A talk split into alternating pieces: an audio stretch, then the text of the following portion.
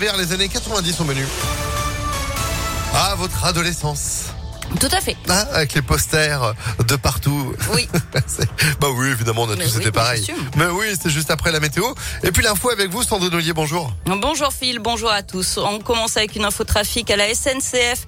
La circulation des TER est toujours très perturbée entre Villefranche-sur-Saône et Lyon. C'est à cause d'une barrière de passage à niveau endommagée vers Quincieux. Par contre, sur les routes, le tunnel sous Fourvière a rouvert à la circulation. Il avait été coupé en direction de Paris à cause d'un incident.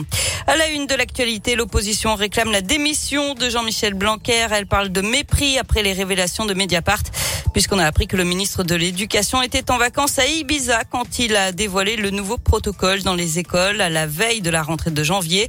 Pour l'instant, le ministre est soutenu par le gouvernement. Gabriel Attal, le porte-parole, dit que ce qui compte, c'est que les ministres soient à leur tâche. Pour Elisabeth Moreno, la ministre chargée de l'égalité entre les femmes et les hommes, il s'agit, je cite, d'une polémique de pré-campagne présidentielle. De quoi, en tout cas, donner du grain à moudre aux syndicats qui appellent, je vous le rappelle, à une nouvelle journée de mobilisation dans les écoles ce jeudi. Ce seront des grèves par endroit ou seulement des rassemblements pour insister sur les revendications des enseignants et des personnels scolaires.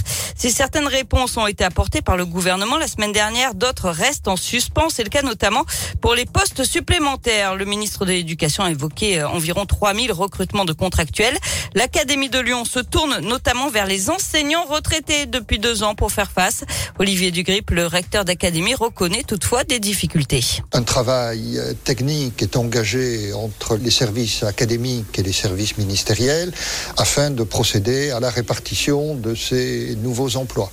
Mais euh, nous avons euh, d'ores et déjà commencé nos recrutements et renforcé notre potentiel de remplacement. 100% de remplacement, ça n'est pas possible parce que bon, nos remplaçants peuvent eux-mêmes être malades. Tout cela est très variable selon les territoires et selon les, disciplines dans le second degré. Et l'adéquation parfaite euh, est impossible à réaliser. Et d'après les derniers chiffres, il manquait la semaine dernière 11% des enseignants dans le premier degré, 12,5% dans les collèges et les lycées. À suivre également dans l'actualité cette réunion publique d'information et d'échange organisée ce soir à partir de 20h à Gramont, cette commune des Monts du Lyonnais d'où le père Louis Ribes était originaire. Les, diocèses de Lyon, Grenoble, Vienne et Saint-Étienne ont reconnu que cet artiste peintre décédé en 94 avait agressé sexuellement plusieurs enfants dans les années 70-80. Les faits sont prescrits, mais la souffrance des victimes est bien sûr toujours là. Notez que des œuvres du père Ribes sont exposées dans les églises de la région. Certaines communes ont décidé de les retirer. Trois nouvelles journées. La voie est libre à Lyon cette année. C'est ce qu'annonce ce matin Valentin Lugensras, l'adjoint chargé de la mobilité à Lyon. De nombreuses rues seront donc de nouveau rendues aux piétons les week-ends des 21 et 22 mai, 24 et 25 septembre et 17 et 18 décembre. Et puis le skieur qui aurait mortellement percuté une fillette de 5 ans samedi en Haute-Savoie a été mis en examen pour homicide involontaire et placé sous contrôle judiciaire.